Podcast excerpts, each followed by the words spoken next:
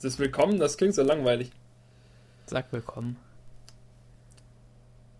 Willkommen, liebe Hörer, bei der zweiten Folge eures neuen Lieblingspodcasts Konferenz 2.8. Wieder mit Daniel Diekmeyer und mit Max Friedrich. Hi.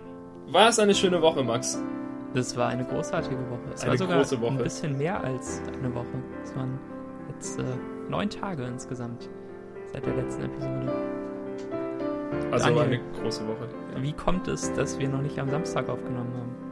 Ähm, das liegt daran, dass ich am Samstag gar nicht hier war. Ich bin am Freitagabend ähm, zu meinen Eltern gefahren nach Emming und dort gibt es kein Internet und kein, keine ruhige Minute, in denen man die Konferenz 2.8 aufnehmen könnte. Erzähl noch mal, wie schlimm das Internet bei deinen Eltern auf dem Dorf ist.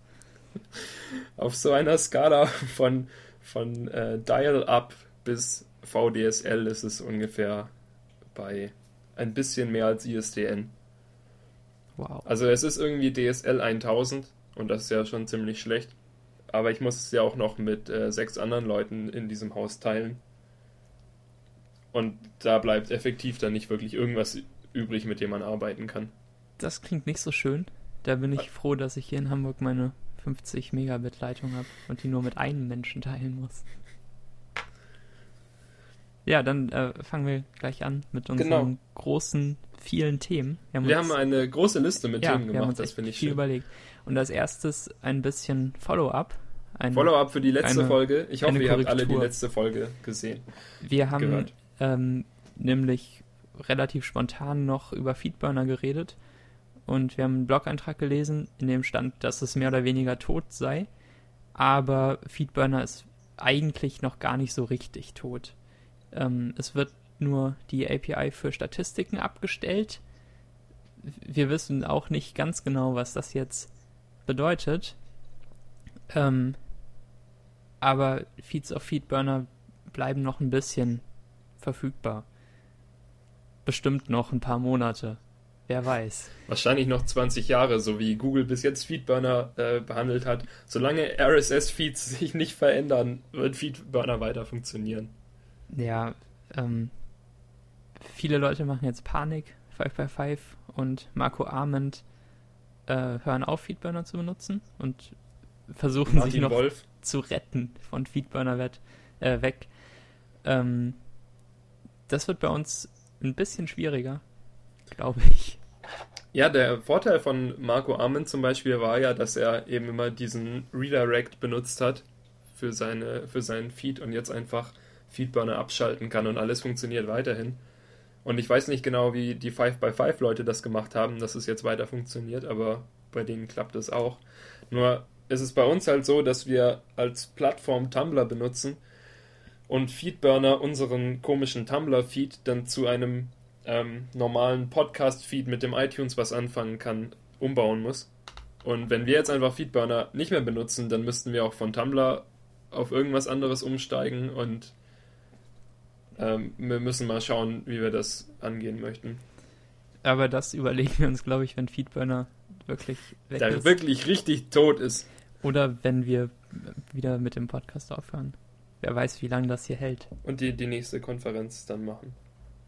Ja, die Konferenz 2.9 oder was? Richtig.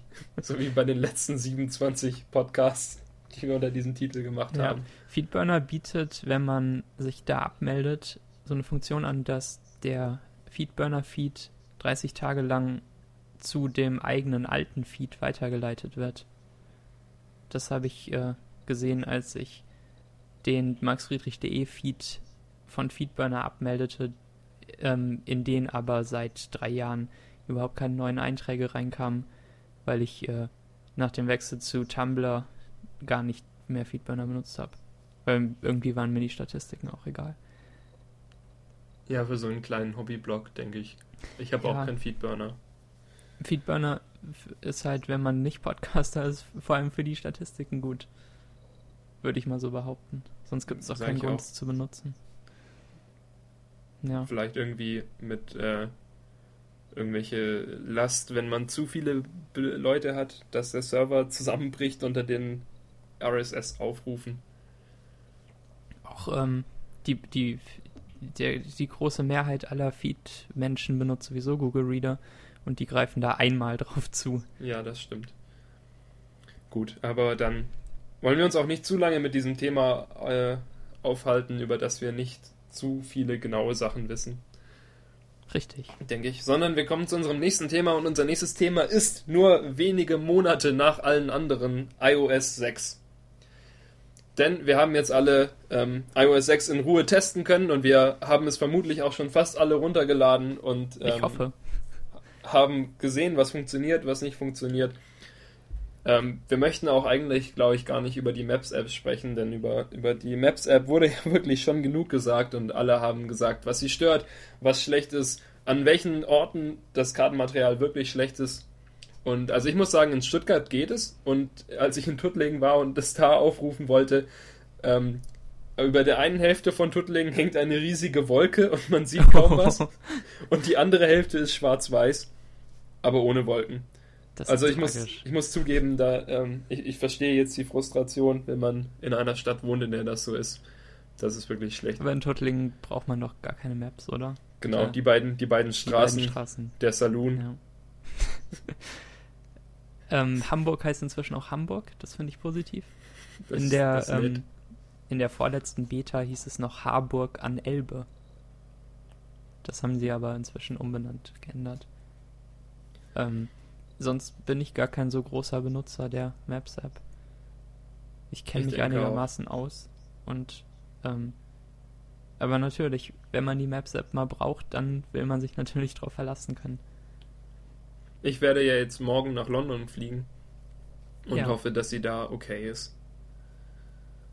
Ansonsten musst du dir einen Stadtplan auf Papier besorgen. Das wäre schön. Vermutlich mache ich das auch. Oder das so. ist ja letztes Jahrhundert. Das ist äh, ja noch auf Pergament, auf einer Steinplatte eingemeißelt. Gute Idee. Gut, kommen wir zur nächsten App. Und zwar ebenfalls erneuert, aber gar nicht so viele Leute haben darüber gesprochen, die iOS 6 Musik-App. Denn die ähm, Musik-App ist, glaube ich, seit iOS 1 relativ gleich geblieben und hat jetzt mit äh, iOS 6 ein neues Design erhalten und ist jetzt eher so wie auf dem iPad, so silbern und, und so. Und ja, wie, der, wie der App Store sieht es ungefähr aus. Ja, nur halt in Grau. Ja und äh, hat dabei aber leider einige Funktionalität verloren. Und zwar hab, war ich oder ich bin immer noch ein Abonnent von iTunes Match und hatte davor mit der Musik-App die Möglichkeit, mir jederzeit Musik runterzuladen, die ich besitze und Musik zu löschen, die ich gerade nicht auf dem iPhone haben möchte, um Platz frei zu machen. Und das geht jetzt momentan nicht mehr. Ich, ähm, davor habe ich in meiner Interpretenliste oder in der Albenliste eine kleine Wolke neben einem Album oder Interpreten gehabt, wenn ich ähm, diesen Interpreten oder das Album noch nicht komplett runtergeladen hatte. Und wenn es runtergeladen war, war da einfach keine Wolke. Und jetzt ist es so, dass nirgendwo mehr eine Wolke ist und man in den, ins Album reingehen muss und nur pro Album sehen kann, ob man es gerade runtergeladen hat oder nicht. Und man kann auch einzelne Alben nicht mehr aus der äh, Musik-App herauslöschen, während iTunes Match aktiviert ist. Man kann allerdings iTunes Match deaktivieren und dann einzelne Alben löschen und dann iTunes Match wieder aktivieren. Was das allerbescheuertste ist. Das überhaupt. klingt wirklich nicht gut. Nee. Es, es macht auch wirklich keinen Spaß mehr. Das müsste doch in 601 dann repariert werden, oder? Ich hoffe auch. Ich das ist wie als, als Lion rauskam und man oben seine Schreibtische nicht ordnen konnte. Ja. Äh, weiß ich nicht. Ich habe die Musik-App ehrlich gesagt seit ein paar Monaten gar nicht mehr gestartet, sondern auf dem letzten Homescreen irgendwie in einem, in einem Ordner versteckt, weil ich Spotify Vollzeit benutze. Du auch, oder? Ähm, ich bin jetzt dadurch, dass es, dass die User Experience so schrecklich geworden ist, auch äh, dazu. Äh, wir haben ja darüber gesprochen und dann habe ich auch ähm, die Musik-App auf meinen letzten Homescreen in einen tiefen Ordner gepackt, in dem 80% aller iOS-Standard-Apps gelandet sind, wie Aktien und Wetter. Und äh, habe äh, Spotify in mein Dock gemacht an die Musikstelle und ähm, habe ben, benutze es jetzt auch, wie du sagst, Vollzeit. Weil du mir erklärt hast, dass man Ordner machen kann, was ich davor gar nicht wusste. Vielleicht möchtest du etwas über Ordner erzählen, weil Genau. vielleicht wissen andere Leute auch nicht, dass es Ordner gibt. Das ist auch im Interface nicht ganz offensichtlich. Man kann mit Command-Shift-N oder äh, Control-Shift-N auf Windows ähm, Playlisten-Ordner erstellen. So auch wie in iTunes. Und ich habe einen Ordner namens Interpreten und da habe ich ähm, für ganz viele verschiedene Interpreten Playlists gemacht, wo nur deren Titel drin sind. Das heißt, ich äh, kann dann auch ohne Suche ähm, Interpreten finden und mir dann direkt da Titel auswählen. Das hat mir bei Spotify vorher ein bisschen gefehlt. Also einfach diese Übersicht, was man auf dem Gerät gerade hat. Ähm, weil ja nur Playlisten angezeigt wurden. Und ähm, das habe ich jetzt seit ein paar Monaten so und ich bin zufrieden und brauche kein iTunes mehr. Und genau das habe ich eben jetzt auch gemacht. Ich bin nur noch einen Schritt weiter gegangen und habe auch jedes Album eines Interpreten in eine eigene Playlist gemacht, dass ich wirklich da die absolute Ordnung habe. Gute Idee. Aber das Schöne ist, dass man ja auch, wenn man in Spotify auf einen Ordner klickt, also wenn ich jetzt zum Beispiel auf den Ordner von ähm, den Wombats klicke, dass ich dann alle Titel der Wombats habe oder halt alle, die in Unterordnern oder in, ähm, in Unterlisten irgendwie gespeichert Da sind. sprichst du jetzt aber von der Desktop-Version, richtig? Äh, ich glaube Handy. ja. Ich weiß nicht, ob Ja, es die. genau. Ich glaube, es kann sein, dass es die iOS-Version nicht hat, aber da das ja alles immer synchronisiert und sehr gut gemacht ist, ist das kein großes Problem. Genau. Und ähm, auf dem iPhone kann man, wenn man die Playlisten bearbeitet, auch für Ordner direkt auswählen, dass die komplett runtergeladen werden sollen. Genau. Das heißt, äh, nachdem ich mein iPhone äh, zum zweiten Mal restoren musste wegen iOS 6, wegen der merkwürdigen Beta und dann nochmal für den Golden Master, ähm, da musste ich jeweils die komplette Spotify-Musik nochmal runterladen, aus Blödheit, Hm. gebe ich offen zu. Und ähm, das ging aber einfach, weil ich dann im Ordner einfach diesen Schalter einschaltete und so musste ich nicht für jede Playlist einzeln auswählen, was ich denn genau runtergeladen haben möchte. Oh Max, ich habe ähm, in der Tat gerade in der Spotify-App nachgeschaut und wenn du auf einen, einen Überordner gib, gehst, dann hast du darunter die Möglichkeit, entweder noch weiter in noch weitere Unterordner zu gehen oder All Tracks auszuwählen und dir Oh, alle Titel praktisch. anzeigen zu lassen, Sehr gut. wenn man das möchte. Sehr schön. Haben wir das doch gleich recherchiert. Ja, wir sind äh, begeisterte Spotify-Kunden, könnte man glaube ich so sagen. Kauft, kauft, kauft. Ja, für 10 Euro im Monat ist Richtig. das ähm, eigentlich ein No-Brainer. Einer unserer Liebling Lieblingssponsoren. Äh, wir wollten noch aufhören mit den Sponsoren. Kommen wir zur nächsten Funktion, die es in iOS 6 neu gibt, die es davor schon lange hätte geben sollen. Und zwar Und zwar, Do Not Disturb, nämlich. ja, fang du an darüber zu reden. Ich benutze Do Not Disturb kaum. Ich benutze Do Not Disturb den ganzen Tag. Do Not Disturb, ähm, für die, die das nicht kennen, weil sie Android-Handys haben, weil ich weiß ja, dass große Teile unserer Hörerschaft Android-Handys haben. Ähm, Do Not Disturb kann man einschalten in den, in den Systemsteuerungen und äh, das verhindert, dass das Handy ähm, dass das Handy-Display angeht, wenn eine Nachricht kommt, oder dass es vibriert, wenn eine Nachricht kommt, oder dass überhaupt irgendetwas passiert, wenn es eine neue Notification gibt. Wenn man allerdings hingeht und dann ähm, das iPhone irgendwie aktiviert durch den Home-Button oder durch den oberen Button, dann werden alle Nachrichten, die angekommen sind, trotzdem auf dem Homescreen angezeigt. Also sie kommen trotzdem an, man wird halt nur nicht disturbed. Und das ist das Feature, das äh, damit geliefert wurde. Das Problem für mich war nämlich, dass ich die Nachrichten-App, die Messages und iMessages-Sache sehr gerne verwendet habe, weil sie großartig ist und dass man zum Beispiel mit Max hervorragend schreiben kann, egal wo er gerade ist und wo man selbst gerade ist. Das Problem ist nur, wenn man am Mac sitzt und Nachrichten schreibt, dann vibriert trotzdem quasi ununterbrochen das iPhone, das daneben liegt, weil auch dort immer wieder die ganzen Nachrichten ankommen. Ich habe mir unter iOS 5 dadurch Abhilfe verschafft. dass ich ähm, einfach meine Vibration für den, für den stummen Modus komplett ausgeschaltet habe. Das heißt, wenn mein iPhone auf stumm war, dann ging zwar der Bildschirm an, aber sonst ist überhaupt nichts passiert. Kein Ton und keine Vibration und oftmals habe ich auch das iPhone mit dem Bildschirm nach unten auf den Schreibtisch gelegt, damit ich nicht davon gestört werde. Und diese, das Problem daran war, dass ich dann auch nicht bemerkt habe, falls mir jemand angerufen hat oder so, oder irgendetwas Wichtiges passierte, das ging dann äh, an mir vorbei. Und jetzt habe ich die Möglichkeit zu unterscheiden, was ich gerne machen möchte. Also Ob ich hast jetzt, du jetzt einen äh, Ich sitze am Mac und schreibe Nachrichtenmodus und einen Ich bin unterwegs und will vielleicht doch gestört werden Modus? Genau, genau. Wenn ich am Mac sitze, äh, äh, dann mache ich den Do Not Disturb Modus an. Und wenn ich unterwegs bin, habe ich einfach den Lautlos-Modus. Dann vibriert es trotzdem in meiner Tasche, wenn etwas passiert.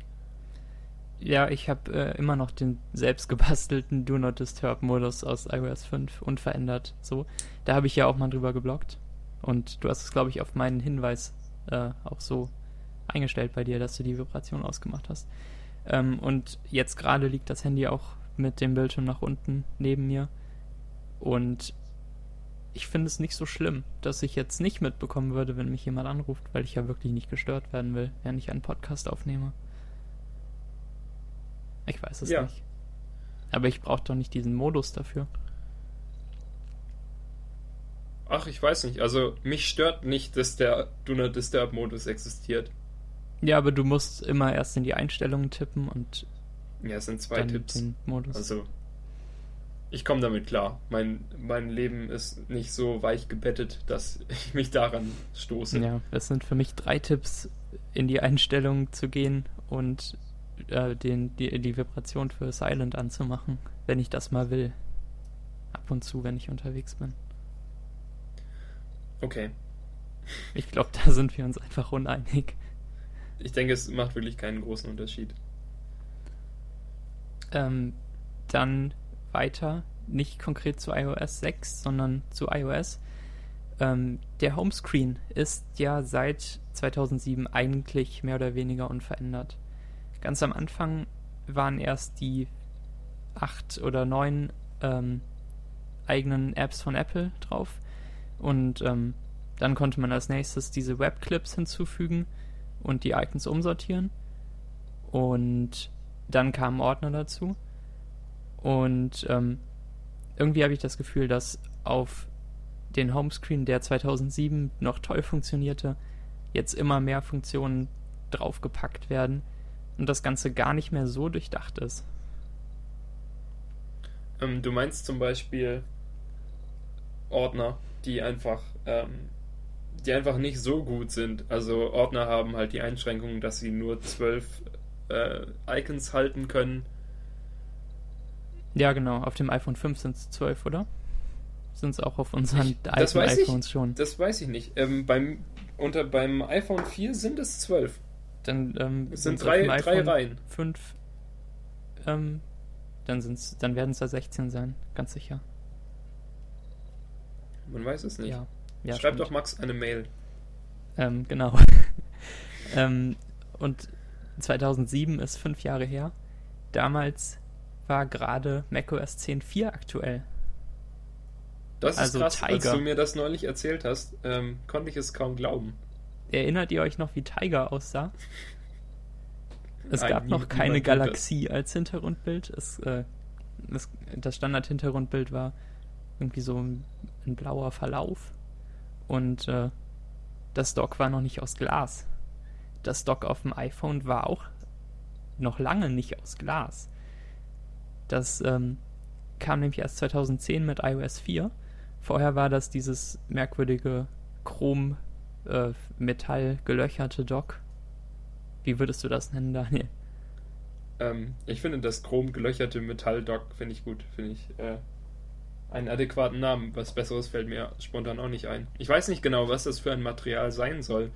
Ich glaube, das ist auch ungefähr das, was die Tweetbot-Leute benutzen, wenn die App startet, dann ist ja, werden ja noch keine Tweets angezeigt.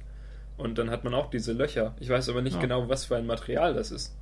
Vielleicht ist das irgendwas an Autos. Ein kühler Grill oder so. Ein ganz besonderer Kühlergrill. Ähm, das Glasdock auf dem iPhone ab 2010. Auf dem Mac gab es das ja schon seit 2008, seit äh, 10.5. Und jetzt mit 10.8 auf dem Mac gibt es nochmal ein neues Dock, was ich viel hübscher finde. Das was ist ich wirklich auch, viel hübscher durch dieses Was ich Weiße gern auf dem iPhone hätte. Ich war ganz enttäuscht, dass sie es tatsächlich nicht äh, auf dem iPhone auch äh, gemacht haben. Weil die wollen doch eigentlich, dass immer alles gleich ist und dass alles schön, äh, dass die Funktionen immer vom einen aufs andere übernommen werden und so. Und ich dachte, dass sie wenigstens das machen könnten. Das kann ja nicht so viel Arbeit sein, unten eine PNG-Datei auszutauschen. Ja, das? das- ist echt schade. Und halt noch ein bisschen den Algorithmus wieder in die Icons drauf spiegeln Ja. im Dock. Das, das ganze Dock ist ja jetzt ein bisschen matter und spiegelt weniger. Ähm, Fun Fact: Im iPod Touch OS 1.0 gab es auch ein Glasdock. Und zwar ähm, hieß es damals ja noch nicht iOS, sondern iPhone OS. Und äh, das vom iPod Touch hatte wahrscheinlich keinen richtigen Namen, sondern hieß es einfach Firmware 1.0. Ähm, damals hatte der iPod Touch noch nicht Mail und Maps und Aktien und äh, diese Anwendungen, aber ein Glasdock. Und ähm, erst im Januar 2008, als es dann für den iPod Touch diese zusätzlichen Apps gab, kam der auf die gleiche OS-Version wie damals das iPhone, also wahrscheinlich 1.1. Und ähm, damit kam dann auch dieses metallchrom gelöcherte Dock. Was ich nicht nachvollziehen kann. Weil und das dann Glasdock später kam das. Glasdock wieder zurück. Genau. Faszinierend. Zwei Jahre später. Das ist erstaunlich. Ja, und Ja. Ähm, anfangs konnte man beim iPhone ja auch, das hatten wir gar nicht in unserer Liste, fällt mir auch spontan ein, dass man am Anfang ja auch noch gar kein eigenes äh, Wallpaper setzen konnte. Zumindest im iPod Touch auf jeden Fall nicht. Ich glaube, in den ersten zwei nicht. Versionen. Das, das kam auch erst mit iOS 4. Das ist krass halt, wie, wie spät manche äh, Sachen reinkommen. Ja, unter Android würde es sowas nicht geben. Ja. Kannst du Ähm, dir das ein, ein so. YouTube-Video als Hintergrund setzen. Ja, oder den Livestream der Kamera, dass du durch dein Handy durchschauen kannst. Dass man nicht gegen Sachen läuft, während man SMS schreibt. Ja, ich glaube, das gibt sogar auch Ich auf glaube, dem iPhone ich glaube App. das gibt's. Ja, Ähm, eine andere Sache, die es auch erst sehr spät als Standard auf das ähm, auf das iPhone geschafft hat. Ha eine andere Sache, die es auch erst sehr spät als Standard auf das iPhone geschafft hat, ist Pull to Refresh. Ähm, ja, da sage ich ein bisschen was dazu. Das hat sich ja Lauren Brichter ausgedacht, ähm, damals für Tweety 2. Und ähm, danach hat es quasi jede iPhone-App übernommen. Und die Standardmethode, die er sich damals so ausgedacht hat, funktioniert so, dass man eine Tabelle so weit nach unten zieht, also ähm, so scrollt, dass man den Bereich über der Tabelle sieht, ähm, bis ein bestimmter Punkt erreicht ist. Dann ändert sich das Symbol über der Tabelle und man wird angewiesen, den Finger loszulassen und dann wird die Liste neu geladen. Und ähm, das hat Twitter so eingeführt und Facebook und was weiß ich, wahrscheinlich alle anderen Apps. Mir, mir fällt jetzt echt wenig ein, merkwürdigerweise. Ähm, Ähm, haben das Apps, so übernommen. Genau mit, mit dieser gleichen Grafik, auch die Twitter hatte. Mit diesem weil, ähm, Pfeil, der sich ja, genau. umgedreht hat. Ähm, weil recht bald halt irgendjemand das Open Source gebaut hat und alle nur ähm, Das kopiert haben. das kopiert haben. Ich glaube, iOutBank hat auch äh, so einen Pfeil. Ja, ich, ich will jetzt gar nicht auf mein Handy schauen und äh, überlegen. Ähm, aber bei Tweetbot finde ich es schöner, dass sich, während man ähm, die Tabelle runterzieht, dass sich dabei ähm, so eine Anzeige füllt darüber.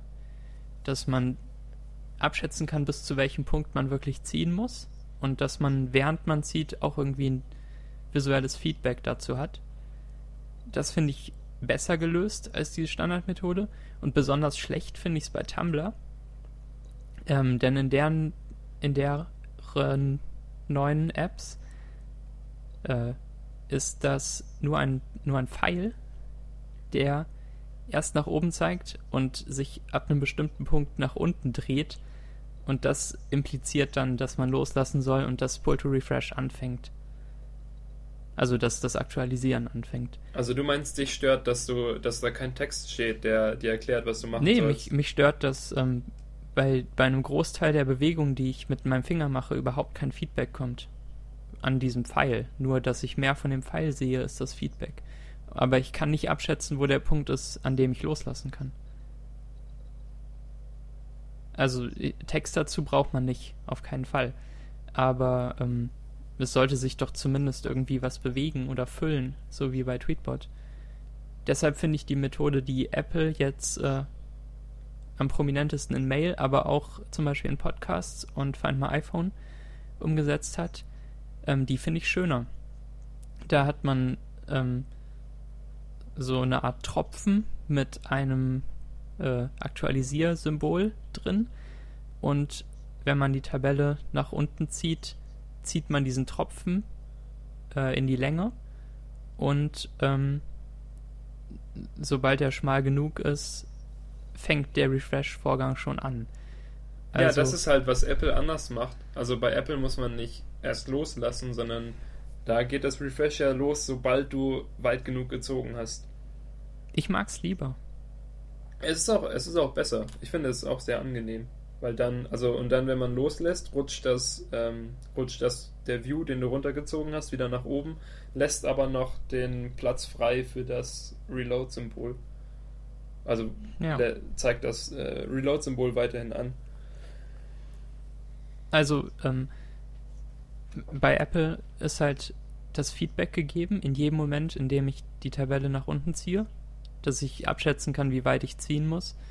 Und ähm, es muss kein Text dabei stehen, weil ein Aktualisierpfeil in diesem Tropfen ist. Und ähm, es, es fängt dann an, neu zu laden, bevor ich losgelassen habe. Ich finde es so optimal. Das vereint das Beste aus, äh, aus allen Welten. Aus allen Welten. Bei Tumblr ist es halt vielleicht schön, dass nur äh, Pfeile sichtbar sind und kein Text. Aber wenn man dieses, diesen Mechanismus noch nicht kennt, was ja bestimmt auch einigen Leuten so geht, dann ist man da verloren, würde ich behaupten. Ja, das kann, das kann durchaus sein. Aber ähm, ähm, Text dabei finde ich natürlich auch lächerlich. Der muss ja nicht wirklich stehen. Nee, ich Ziehen denke, Sie dass weiter Apple das wirklich sehr gut zum Aktualisieren. weiter, noch weiter. Noch weiter. Ziehen Sie, verdammt. Ähm, nee, ich finde, dass Apple das wirklich sehr gut gelöst hat, auch für Leute, die wahrscheinlich halt zum ersten Mal ein iOS-Gerät kaufen und dann als eine der ersten Apps ähm, Mail benutzen, dass wenn sie halt, äh, wenn sie das irgendwie runterziehen oder so, ähm, was bestimmt irgendwann vorkommen wird, dann, dann bemerken sie es ja gleich. Also sie ziehen es runter und sehen, dass sich da irgendwie sowas lang zieht. Und wenn sie weit genug ziehen, dann erscheint dieses Ladesymbol, was man ja also wirklich eigentlich nach wenigen Minuten Benutzung von iOS als Ladesymbol erkennt, dass man weiß, jetzt passiert irgendwas. Genau, und das Aktualisiersymbol ist, glaube ich, auch eindeutig. Das kennt ja jeder von seinem Browser. Und in Safari ist, ähm, ist es ja auch in der Adressleiste. Mhm. Das ist, glaube ich, ein recht eindeutiges Symbol. Ähm, ja, man lernt, man lernt ja. quasi auf, auf spielerische Weise, ähm, wie das funktioniert. Ja, in Mail entdeckt man das, sieht das Symbol und ähm, kann das dann direkt ausprobieren. Und hat schon, während man es ausprobiert, eine Ahnung, was passieren wird. Ich weiß nicht, ob das bei Tumblr jetzt wirklich so schlimm ist, weil die meisten Menschen, die sich die Tumblr-App installieren, sind bestimmt nicht neu bei iOS. Ja. Sondern okay. Jugendliche, die den ganzen Tag auf Tumblr verbringen. Rebloggen, irgendwelche total nachdenklichen Bilder mit. Wer rebloggen kann, der kennt auch Pull to Refresh. genau. ähm, genau, aber wo wir doch gerade vom spielerischen Entdecken von Funktionen reden, es gibt ja nicht nur Apps, die spielerisch mit Funktionen umgehen auf dem iPhone, sondern es gibt ja auch Spiele auf dem iPhone. Wer hätte es gedacht? Und ähm, Max und ich haben uns den, dem schwierigen Task gestellt, uns zu überlegen, welche Spiele denn empfehlenswert sind und warum. Und am besten sollten sie noch 79 Cent kosten, aber wie ich gerade in der Liste sehe, kosten gar nicht alle Apps in dieser Liste 79 Cent.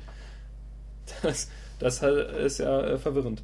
Ähm, egal, trotzdem gibt es Apps und, und, Spiele, die empfehlenswert sind und äh, darüber soll es im nächsten Segment ein bisschen gehen. Ja, wir haben halt ein bisschen darüber nachgedacht, ähm, was man von einem 79-Cent-Spiel erwarten kann. Vor allem auch im Gegensatz zu Gratis-Spielen. Und äh, was wir von den Spielen haben wollen am liebsten. Und ähm, als erstes sehr, sehr positives Beispiel für so ein 79-Cent-Spiel fällt mir Sordigo ein. Oder Sordigo. Wir sind uns äh, nicht einig, wie man es ausspricht. Das äh, ist ein komplettes 2D-Side-Scrolling-Rollenspiel, in dem man hochlevelt und gegen Gegner kämpft und äh, ein Schwert hat und Magie hat. Und das fand ich sehr, sehr hübsch umgesetzt. Und ich hatte mehrere Stunden Spaß daran. Bin bis zum höchsten Level gekommen und habe alle meine Stats bis ins letzte ausgereizt. Und ähm, dann da den Endgegner besiegt und hatte danach auch noch ein bisschen Motivation, irgendwelche sammelbaren Dinge zu finden, die es im Spiel gab. Ich weiß gar nicht mehr genau, was das jetzt war. Und das Spiel hat 79 Cent gekostet? Ja, das war so. Also würdest du definitiv den Max Friedrich Gütesiegel ähm, Award verleihen? Ja, das verlinken wir in den Show Notes. Ich bin mir nicht sicher, ob es immer noch 79 Cent kostet. Das weiß man ja auch nie bei diesen Dingen. Ja, ob es vielleicht mal runtergesetzt war für einen Tag und dann ähm, ich muss aber sagen, dass ich glaube ich, ähm, was ich, was ich, was mir vorhin eingefallen ist, dass du, dass ich glaube ich äh, fast keine Gratis-Spiele mehr runterlade, weil ich lieber 79 Cent bezahle und weiß, dass ich dafür zumindest äh, was halbwegs Gutes bekomme. Ach, oft bekommt man aber auch den letzten Scheiß für 79 Cent. Ja, oft bekommt man aber wirklich den aller, aller, aller, allerletzten Scheiß für umsonst. Ja, das stimmt natürlich auch was wir noch sehr, sehr empfehlenswert finden für 79 Cent und wahrscheinlich 1,59 oder wie auch immer diese Preise sind, sind die Spiele von Sean Inman, und zwar The Last Rocket und Flips Escape, die so ein bisschen zusammenhängen. In The Last Rocket spielt man eine kleine Rakete, die äh, halt so Puzzle-Level lösen muss. Und in Flips Escape spielt man die gleiche Rakete, die äh, in so einem Endlos-Runner Endlos ja. unterwegs ist. Aber äh, beide Spiele sind angenehm anspruchsvoll. Ich habe Last Rocket durchgespielt und bei Flips Escape war ich zeitweise international irgendwie in den Top 30 am, am dritten Tag nach Erscheinung oder so. Ähm, und das kann ich auch komplett empfehlen. Da sieht man, dass viel, viel Liebe reingesteckt wurde. Ich glaube, Blast Rocket war teurer, oder? Ich glaube auch. Und mit, mit angenehm schwierig meinst du natürlich bei Last Rocket, dass es äh, unfair war, teilweise. Frustrierend unfair, das Ding. Weil ja. da teilweise ich, drei Stunden lang, gefühlte drei Stunden durch sein Level kämpfst und dann am Ende doch auf einem Spitzenzacken landest und deine Rakete explodiert und du nochmal am Anfang des Levels anfangen musst. Genau bei Last Rocket äh, werden die Highscores so gemessen, dass, äh, dass die Zeit, die du bis zum Beenden des Spiels brauchst, gezählt wird. Und ich Und hatte ist egal, dann, wie oft du stirbst. Ja, ich hatte das dann halt irgendwie in, in drei Stunden oder in vier Stunden reiner Spielzeit durch. Aber der Highscore liegt bei zehn Minuten. Von Sean Inman selbst, glaube ich sogar. Boah, krass. Oder ähm, ein bisschen mehr. Das weiß ich nicht genau. Ja, aber, aber ähm, also ich würde sagen, dass auch, also egal ob es jetzt 79 Cent oder 1,59 oder was auch immer war, auf jeden Fall drei, vier, drei bis vier Stunden Spielzeit für den Preis ist völlig okay. Ich denke, man kann auch und man sollte auch so Entwickler unterstützen, die iPhone-Spiele machen. Ja, ich bin der festen Überzeugung, dass das so ist.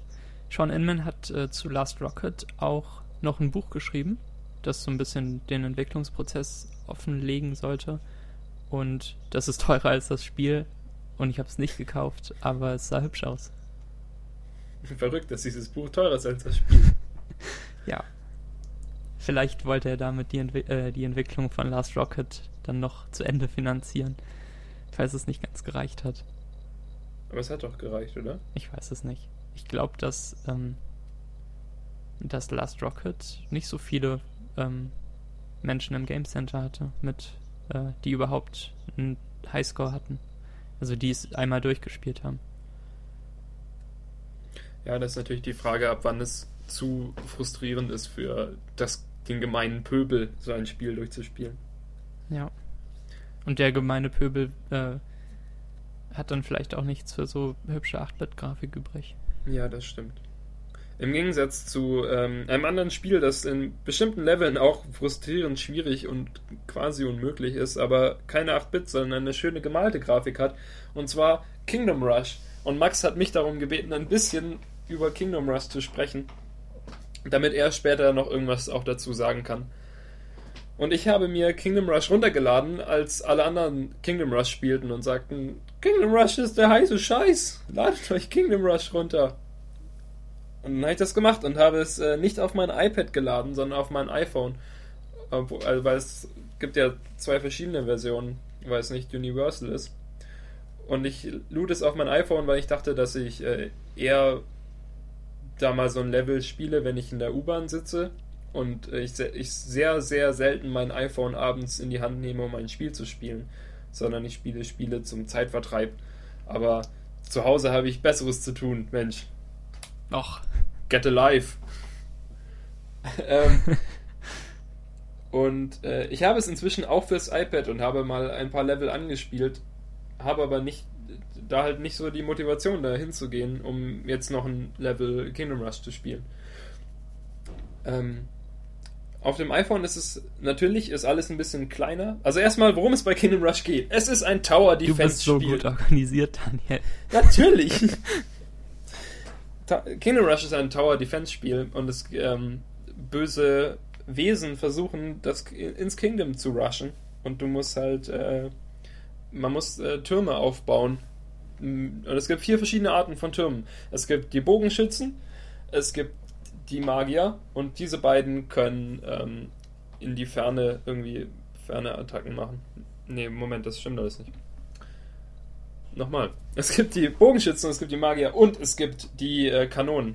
Und die können irgendwie schießen. Und es gibt die äh, Soldaten und die Soldaten kann man in den Weg stellen und die prügeln sich dann mit den Gegnern, die da vorbeilaufen und halten dadurch die Gegner auf während die anderen Türme auf sie draufschießen. Und das ist alles sehr schön gemacht und das ist ja das äh, Grundkonzept von einem Tower Defense Spiel ist ja wirklich nichts Neues und schockierend Überraschendes. Es kommt bei diesem Spiel, glaube ich, glaub ich, wirklich hauptsächlich auf die Umsetzung an, dadurch, dass die Grafik wirklich sehr, sehr schön ist, dass ähm, es vom, von der Ausgeglichenheit Spaß macht, dass die dass es nicht so leicht ist, dass man einfach nur ein paar Türme hinstellt und es nicht wichtig ist, wie man die Türme hinstellt und man gewinnt trotzdem, sondern man muss auch wirklich ein bisschen Taktik haben und da reinstecken. Ähm, ja, und es ist halt äh, ein, ein, durch und durch gutes Spiel, das äh, mir sehr viel Spaß macht. Ja, ich, ich fand bei Kingdom Rush schön, dass es nur vier Arten von Türmen gibt. Denn meine ersten Erfahrungen mit Tower Defense habe ich gemacht äh, in Warcraft 3, glaube ich. Kann das sein? Kennst du dich damit aus? Ich äh, leider nicht. ähm, und zwar habe ich das in einem Keller gespielt und mit ein paar Jungs zusammen. Und ein Kerl russischer Herkunft äh, rief mir zu, welchen Tower ich bauen muss. Und es klang irgendwie nach. Und ich wusste nicht, ob ich einen Side Tower oder einen Siege Tower bauen sollte. Und ich machte immer das Falsche, weil es 47 verschiedene Towers gab, die man bauen konnte, die man hochleveln konnte. Und ein anderer brüllte rum, dass er nicht genug Mobs bekommt, weil ähm, irgendwie je mehr Gegner man tötet, desto mehr Türme kann man bauen. Ähm, und, und wir spielten zusammen gegen Computergegner oder so. Von da an war Tower Defense für mich erst mit Frustration verbunden. und ähm, in Kingdom Rush hörte das kurzzeitig auf und änderte sich dann aber wieder zurück zu Frustration. denn Kingdom Rush habe ich nicht durchgespielt. Ich hörte nach dem siebten oder achten Level auf. Ich habe Kingdom Rush wirklich durchgespielt. Ich habe es einfach nicht geschafft. Also die, die Hauptmissionsdings, ähm, die es gab, die Hauptkampagne und dann gibt es irgendwie noch so eine Räuberkampagne und ich glaube neulich kam ein Update für die Räuberkampagne, die diese noch erweitert hat. Aber die erste Kampagne habe ich auf jeden Fall durchgespielt und ähm, die hat mir sehr viel Spaß bereitet. Ja, irgendjemand hielt mir letztens sein Handy ins Gesicht und zeigte mir seine 75 Sterne in Kingdom Rush. Und ich, ich war sehr, sehr beeindruckt. Das ist, glaube ich, die volle Anzahl, die man da bekommen konnte. Ähm, Kingdom Rush passte auch nie wirklich zu den Zeiten, in denen ich iPhone-Spiele spielen wollte, weil es für so eine Bahnfahrt ein bisschen zu lang war, die einzelnen Sessions. Ja, stimmt. Das ist halt im Gegensatz zu. Also, weil die, die Level halt so lang sind, die haben halt eine vorgegebene Länge, weil immer mal wieder kommen neue Gegner reingelaufen und du musst halt so lange spielen, bis die Gegner durch sind. Im Gegensatz zu anderen Spielen, die du entweder ähm, vernünftig, also auf eine gute Weise mittendrin beendet, beenden kannst. Weil mein Problem war, wenn man Kingdom Rush in der Mitte pausiert und dann später nach vier Stunden wieder dazu zurückkehrt und dann findet man halt nicht mehr wirklich in das rein, was man bis jetzt gebaut hat oder so. Also das war zumindest mein Empfinden. Ja, ich habe dann in diesen Spielen auch immer gnadenlos versagt, wenn ich plötzlich keine Zeit mehr hatte, unterbrechen musste. Und nach kurzer Zeit habe ich dann aufgehört, die überhaupt weiterzuspielen, sondern habe einfach von vorne angefangen dann. Mhm. Und teilweise tagelang kein Spiel zu Ende bekommen. ähm, eine gute Länge für, eine, äh, für so eine Spielsession ist natürlich auch der Toilettenbesuch, worüber keiner spricht. ich wollte es auch vermeiden. Aber es stimmt natürlich. Es ist äh, natürlich blöd, wenn man unvernünftig lang auf einer Kloschüssel zubringt, weil man eine Runde Kingdom Rush spielen möchte. Und dann kommt Wave 29 und man würde so gern weggehen. Aber nur noch elf Waves. Ah. Wenn man pausiert, hat man verloren.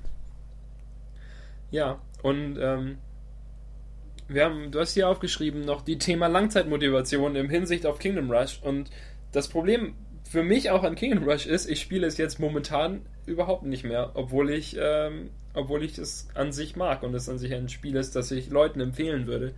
Aber ich denke, wenn man halt, also ich, wenn ich einmal so ein Level durchgespielt habe, in dem die Gegner kommen, möchte ich es nicht nochmal spielen, so aus Spaß. Also wenn ich halt alle Sterne habe, die es zu holen gibt, dann möchte ich nicht äh, nochmal in dieses Level reingehen, einfach weil ich keine Motivation dafür habe, das zu tun. Ja, das ging mir auch so. Solange noch Sterne da waren, gab es die Motivation, aber ähm, entweder nach fünf fehlgeschlagenen Versuchen oder sobald dann alle Sterne gesammelt waren, hat es bei mir aufgehört. Und ich, ich steckte in, im siebten und achten Level fest, wie gesagt, aber ich hatte dann auch keine Lust mehr, die Sterne in den, Level davor, in den Levels davor zu sammeln. Die meisten hatte ich irgendwann, aber ich schaffte diesen einen Level nicht, konnte nicht weiterkommen. Und die Motivation hörte auf nach zu vielen Niederlagen. Mit dem neuesten Kingdom Rush Update kamen auch irgendwie so ähm, In-App-Payments dazu, mit denen man sich irgendwelche Zusatzwaffen kaufen kann oder mehr Geld am Anfang oder so. Und das äh, fand ich auch schade. Also man muss es natürlich nicht benutzen, aber und das bringt natürlich den Entwicklern Kohle, aber ja. hm. bei, man bei guckt Tower dann Defense immer so ein finde ich es kritisch. Ja, man guckt immer so ein bisschen zweifelhafter drauf, ne, weil sobald man denkt, dass es nicht zu schaffen ist ohne In-App-Purchase, will ich es eigentlich gar nicht spielen. Ja, genau. Das ist äh, immer ein bisschen. Ich, ich hätte gern 4 oder 5 Euro für Kingdom Rush bezahlt, statt 79 Cent. Aber ich habe ein schlechtes Gefühl dabei, das Geld jetzt im Spiel selbst in Waffen zu investieren, die ich dann möglicherweise noch verbrauche. Ja, es, es wären verbrauchbare Waffen. Das ist halt, das ist halt, ich bezahle lieber 3 Euro für ein Spiel, das ich dann auf ewig in dieser Form haben werde, als für, für Waffen, die dann weg sind, sobald ich sie benutzt habe, weil dann muss ich sie ja wieder kaufen ja, und so. Dann das ist ein bisschen evil. Voll evil.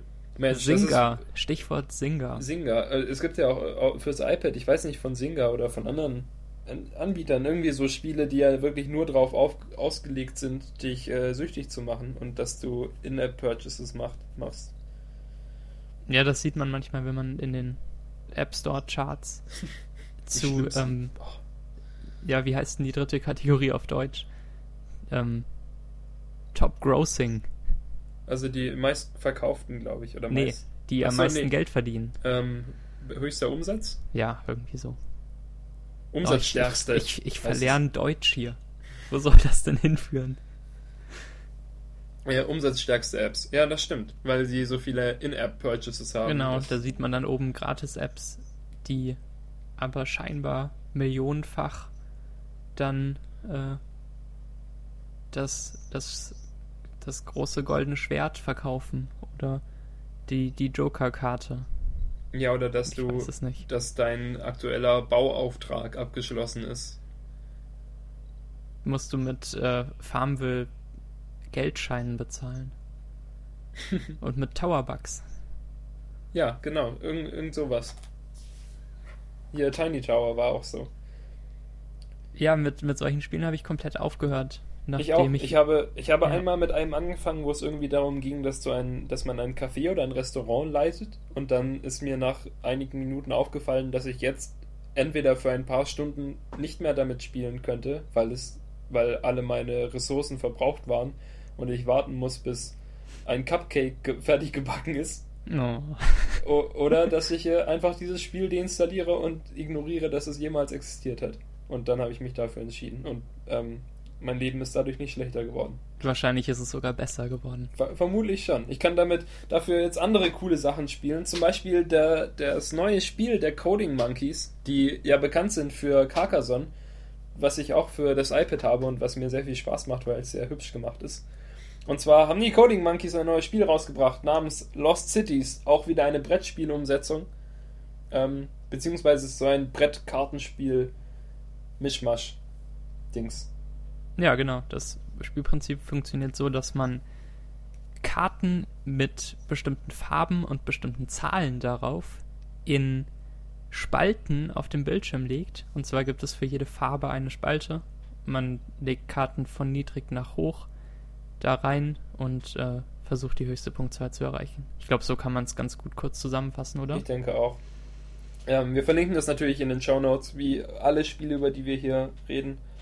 Ähm, dann könnt ihr es euch anschauen, falls ihr es noch nicht habt. Lost Cities kostet 2,99 und Ja. ihr könnt es, ihr könnt mich gerne im Game Center hinzufügen und gegen mich antreten. Ich bin Mich sehr auch. aktiv bei Lost Cities.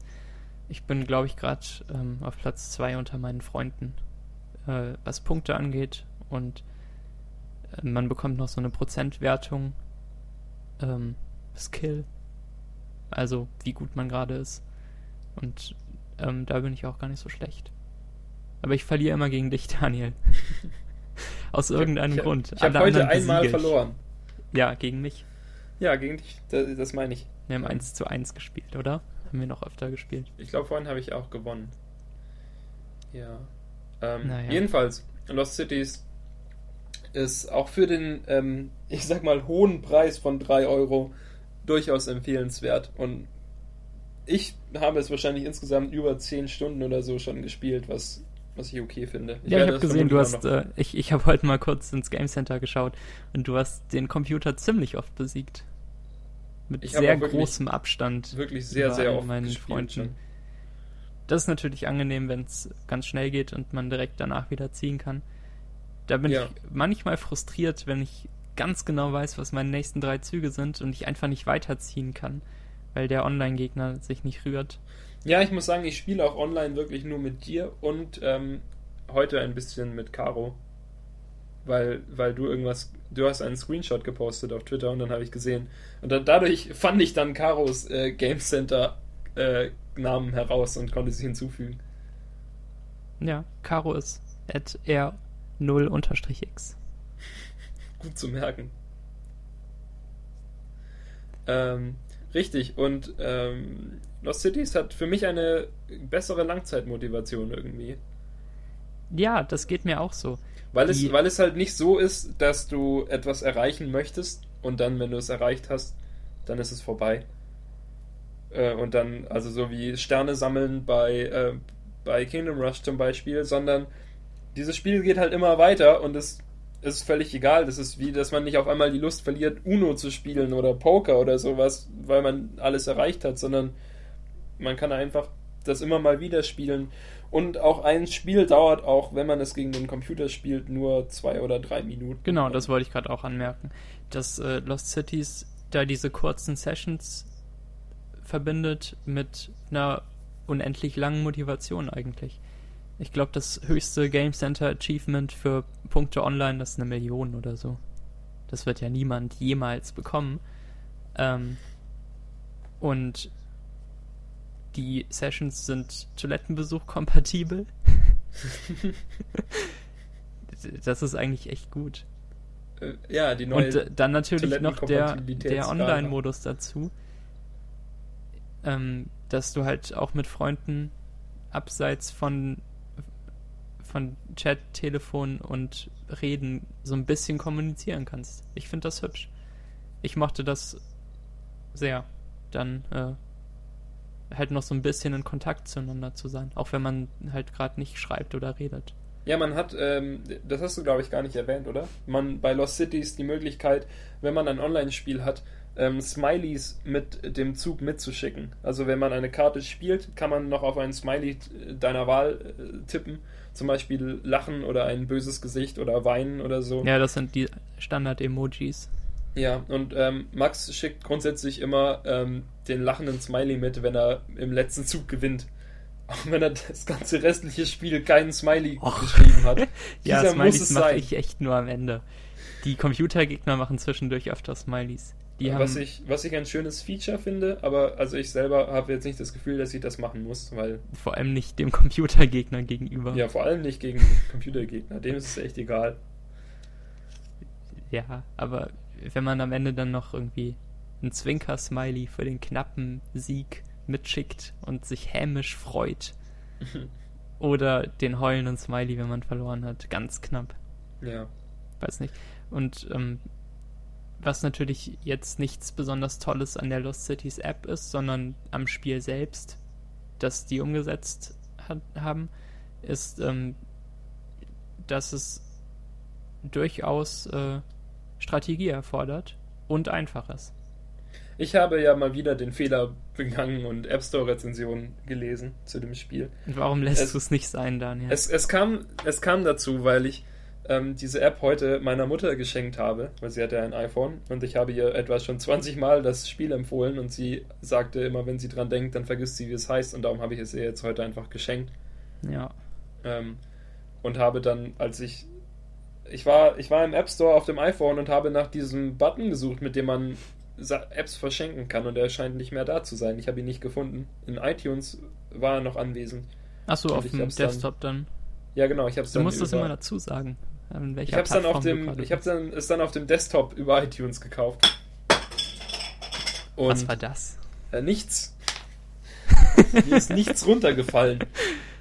Äh, ich habe es dann über den Desktop gekauft und dabei während es ähm, versehentlich eine Rezension gelesen, wo jemand einen Stern für dieses Spiel gegeben hat, das deutlich mehr Sterne verdient, dafür, dass es ein, ein Glücksspiel sei und dass man ähm, immer verlieren würde weil man, wenn man kein Glück ja. hat und so. Ein bisschen spielt natürlich das schon rein, wenn man halt wirklich nur sehr schlechte Karten hat, dann ähm, ist halt blöd, sag ich mal. Aber äh, ich finde Zufall auch spannend, sehr sehr oft. Dann kann man sich noch so ein bisschen mehr aufregen und ja, man kann dass sich, es unfair ist. Man kann sich trotzdem aber auch retten, häufig, eben durch eine gute Strategie und, und ja, so. das ist wahr. Also man ist nicht grundsätzlich verloren, wenn man am Anfang ein paar schlechte Karten hat, weil man zieht ja auch konsequent immer Karten nach. Ja, das stimmt. Ich glaube, wir verlinken nochmal die Episode vom Fanboys Podcast, wo die Entwickler von Lost Cities ein bisschen darauf eingehen. Ich denke auch, wie ich das alles gehört und fand die super interessant. Ja, sie haben auch erzählt, dass sie sich schon bewusst sind, dass viele Leute schlechte Rezensionen schreiben werden und äh, dann ähm, einfach nur sagen, dass der Zufall gegen sie ist und sie immer genau dann die Karte ziehen, die sie brauchten, wenn sie sich gerade die äh, Situation verbaut haben, in der sie diese Karte brauchen können. Das passiert mir aber auch wirklich frustrierend oft. Natürlich, aber das ist der Zufall. Oh, dann lege ich jetzt halt die rote 9. Oh, da ist die rote 8. Toll. Ja, natürlich. Und dann bist du halt im schlechtesten Fall 24 Punkte los. Ja. Ähm, genau.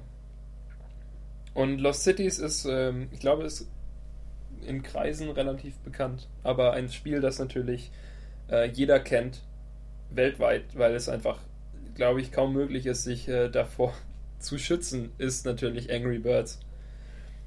Und ähm, von den Angry Birds Machern Rovio gibt es jetzt das neue Spiel Bad Piggies, wo die, die Vögel, glaube ich, gar nicht vorkommen, so, zumindest soweit ich gespielt ich hab habe. Ich habe auch noch keine Vögel gesehen. Und ähm, wo stattdessen die Schweine, die man aus, ähm, die man in Angry Birds immer kaputt treffen muss, äh, die Hauptrolle spielen. Möchtest du erst ein bisschen über Angry Birds spielen, Max? Sprechen? Ähm, ja, Angry Birds finde ich langweilig. Ich finde Angry Birds auch so langweilig. In Angry Birds passiert wirklich in jedem Level exakt das gleiche. Auch wenn man manchmal ein bisschen andere Vögel hat. Das ist ja auch egal. Man muss halt Irgendwann die Vögel, kennt man, man sie irgendwie alle. einsetzen. Ja, und was ich an Angry Birds sowohl frustrierend als auch langweilig finde, ist, dass man Level oft fünfmal spielt und es gerade so nicht schafft und dann halt beim sechsten Mal den Finger zwei Millimeter weiter nach hinten oder unten bewegt, wenn man ausholt mit den Vögeln und dann klappt es irgendwie. Das ist dämliche Präzision, die keinen Spaß macht. Die man Wirklich halt nicht. auch wirklich auf dem iPhone-Bildschirm nicht vernünftig leisten kann. Ja, weil- das ist dann nicht man- Zufall, das ist wirklich dämliche Präzision. Ja, So. ja, also es hängt Hm. natürlich schon vollständig davon ab und es ist, wie du ähm, deinen Finger bewegst und das Spiel, die, der Zufall spielt keine Rolle darin. Ja. Aber ähm, das Problem ist ja auch, dass man auf dem iPhone wirklich nur, ähm, du siehst halt deine, dein, deine Schleuder irgendwie und deine Vögel. Und dann siehst du irgendwie halt am Anfang des Levels, wo du hinschießen musst. Und du kannst das ganz klein zoomen, um das zu sehen. Aber Standard, die Standardansicht ist ja, dass du wirklich nur deine Schleuder siehst. Und dass du Ja. halt Und dann ist es wirklich kannst. raten und irgendwie ausprobieren. Und da finde ich Zufall viel, viel fairer. Da ziehe ich lieber die rote 8, nachdem ich die rote 9 gelegt habe, als äh, den roten Vogel mal wieder irgendwo hinzuschießen und dass er gegen einen Felsen knallt um und zwei gerade nicht Millimeter. das TNT trifft, das darauf liegt. Oder dass irgendwie der, der Turm wackelt von den, von den Schweinen, aber dann doch stehen bleibt. Das ist mir ein Rätsel wie Angry Birds das beliebteste iPhone-Spiel aller Zeiten wurde. Aber weißt du noch, als Doodle Jump das erfolgreichste iPhone-Spiel war? Oh, darüber will ich gar nicht reden. Ähm, genau, und diese Entwickler, die Angry Birds gemacht haben, haben natürlich genug Geld, um unendlich viele neue iPhone-Spiele rauszubringen, denke ich. Und machen ihr Geld vermutlich auch, also ihr, ihre Entwicklungskosten auch jedes Mal wieder gut rein. Ähm, und haben jetzt Bad Piggies rausgebracht und Bad Piggies, äh, da muss man keine Schweine durch die Gegend schießen, sondern ähm, man hat verschiedene Teile pro Level, zum Beispiel ähm, Holzkästen oder Räder oder Colaflaschen, die als Düsen fungieren oder äh, Regenschirme und, und so. Und ähm, diese, diese Teile muss man dann zusammenbauen, um ein Gefährt für das Schwein zu bauen und es durch das Level durchfahren zu lassen. Genau, das hast du gut zusammengefasst. Und ähm, dieses Spiel ist insofern ein bisschen interessanter, finde ich, als, äh, als Angry Birds, weil nicht so viel ähm, dämliche Präzision dahinter steckt wie unter Angry Birds. Also man muss natürlich, es kann schon sein, dass dein Auto, nur weil du es an eine, an die falsche Stelle am Anfang gebaut hast, dass es deshalb nicht funktioniert oder so. Und ähm, das Spiel ist auch wirklich nicht für mich nicht so langzeitmotivierend, sondern bei mir ist es so, dass ich, wenn ich jetzt es zweimal oder dreimal versuche und es dann nicht klappt, aus Gründen, die ich nicht ganz nachvollziehen kann, dass ich dann lieber wieder eine Runde Lost City spielen möchte, als mich da jetzt weiterhin durchzuquälen.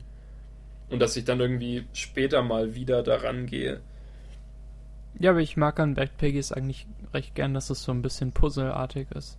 Ja, es ist so ein bisschen mehr physikartig auch und du hast halt diese diese unterschiedlichen Teile, die halt auch alle großteils wirklich witzig sind. Also ich finde zum Beispiel, es gibt so einen gelben Regenschirm und ähm, diese Regen, das ist ein Regenschirm und der hat einen Motor darin verbaut und wenn man den dann aktiviert, dann geht er immer auf und zu und ermöglicht damit ähm, Sachen zu bewegen, wie ein, wie ein Propeller oder sowas, um, um Sachen zum Abheben zu bringen oder so. Und ja, genau. wirklich Aber schön ähm, gemacht. man baut eben nicht nur ganz am Anfang das Gefährt zusammen, so wie man das vielleicht von, von Crazy Machines kennt, ganz weit weg. Also nicht nur Physik-Simulation, bei der man dann auf Start drückt und äh, zuschauen muss, sondern man muss auch, während das Schweinchen unterwegs ist und sich von A nach B bewegt, manchmal verschiedene Teile am Gefährt aktivieren. Zum Beispiel Ja. Motoren, Düsenantrieb und eben solche Regenschirme. Ja, weil zum Beispiel die, ähm, diese Cola-Flaschen, wenn man die aktiviert, dann Ach, das sind wackelt die kurz. Cola-Flaschen. Ja, ich glaube schon. Jetzt Das hab ist ich's wie Diese verstanden. Mentos-Flaschen oder so.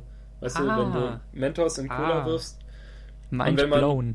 und wenn man die aktiviert, dann, ähm, dann wackeln die kurz und dann sprudeln die halt für zwei Sekunden oder sowas. Und die muss man natürlich dann im richtigen Zeitpunkt aktivieren, um sein Schweinchengefährt ins Ziel ähm, zu dingsen. Ja, als ich Bad Piggies vorgestern in der Bahn gespielt habe, wurde mir schlecht davon. Das äh, war merkwürdig. Ja. Ich fuhr gegen die Fahrtrichtung und konzentrierte mich irgendwie auf den Bildschirm. Das passiert mir sonst nicht in der Bahn. Aber ich habe es seitdem auch nicht in der Bahn ausprobiert. Ich weiß nicht, ob es an dem Tag lag oder am Spiel. Also würdest du keinen, äh, nicht sagen, dass man das gut rückwärts fahrend in der Bahn spielen sollte. Wahrscheinlich Wenn man- wenn man ähm, du ist ist. es besser rückwärtsfahrend in der Bahn als ein Rennspiel. da Aber wird man total wahnsinnig. Rennspiele will ich gar nicht. Keine Motivation, sowas auszuprobieren. Nee, ich mag auch keine Jetzt Rennspiele. äh, in der letzten Apple Keynote wurde ja nochmal Real Racing 102 gezeigt.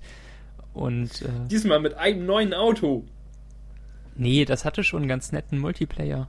So dass man zeitversetzt spielt, aber seinen äh, Gegner nicht nur als Geist sieht, sondern ähm, auch mit dem interagieren kann und gegebenenfalls die Endzeit des Gegners beeinflusst, wenn man einen großen Unfall mitten auf der Strecke baut und der da reinfährt oder so. Das, äh, das fand ich ganz hübsch, aber ich will kein Rennspiel. Ich Keine mag Mario Motivation. Kart. Ja, aber auch nur mit Das- vielen Leuten zusammen, neben denen man sitzt und die man dann böse anschauen kann.